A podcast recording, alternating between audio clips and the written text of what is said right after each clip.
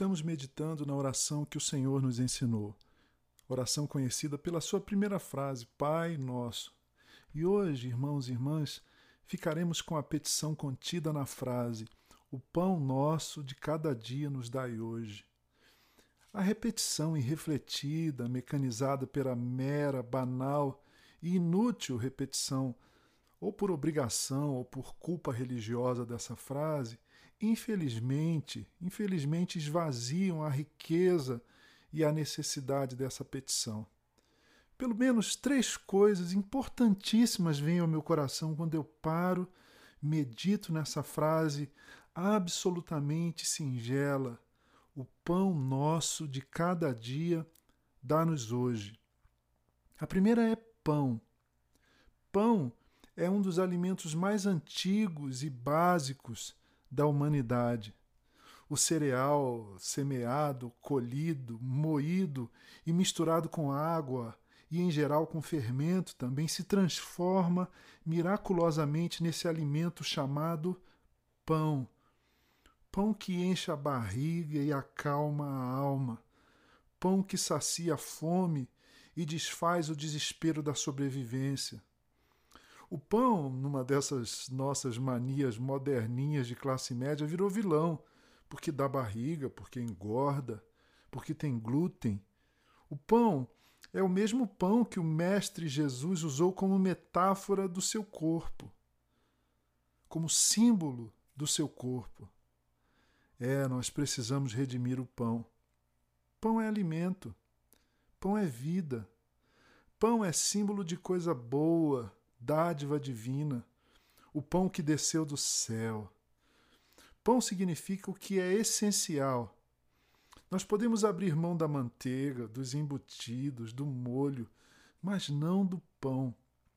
O que é mais essencialmente necessário à manutenção da vida. É isso que o, que o pão simboliza, significa. Ao pedir pão nessa oração, o discípulo reconhece que vem de Deus o sustento para a sua vida. Simples e poderoso assim. A segunda coisa digna de nota é a expressão de cada dia. Pão, assim como outro símbolo bíblico para o sustento da vida, o maná, lembra do maná lá no deserto? Pão, o maná não se estoca. Pão bom, pão saboroso, pão nutritivo, é pão fresco, quentinho, diário, portanto. Todo dia o Pai nos alimenta. Todo dia suas misericórdias renovadas substancializam-se, concretizam-se num pão sobre a mesa, pão farto, pão abençoado. Não se vive senão um dia de cada vez, um dia por vez. Essa expressão bendita de cada dia recupera o foco no que é cotidiano, na nossa necessidade diária de Deus Pai que nos alimenta diariamente. Isso é libertador e curador dessas nossas ansiedades e outras neuroses. Por que perder o sono pensando no amanhã que ainda não veio? Quando o amanhã chegar, o pão, o pão que precisamos para viver, também chegará. Porque o Deus que nos ama não é apenas o Deus do passado ou o Deus do futuro, o Deus das nossas lembranças e o Deus das nossas esperanças. O Deus que nos dá o pão de cada dia é, sobretudo, o Deus do presente, o Senhor do hoje, do agora, do momento presente. A última coisa que captura a nossa atenção nessa frase, o pão nosso de cada dia, é sem dúvida a palavra nosso. Não é apenas o pão de cada dia o que precisamos, mas o pão nosso de cada dia. Pão nosso.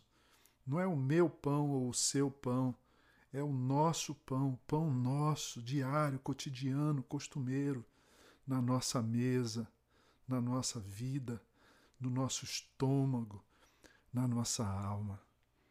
O sustento de Deus para nós deve ser dividido, compartilhado com os nossos irmãos e irmãs, filhos e filhas do mesmo Deus e Pai o pão que vem de Deus é pão para ser partido, é pão para ser repartido com quem tem fome. Um filho de Deus não deixa o seu irmão com fome.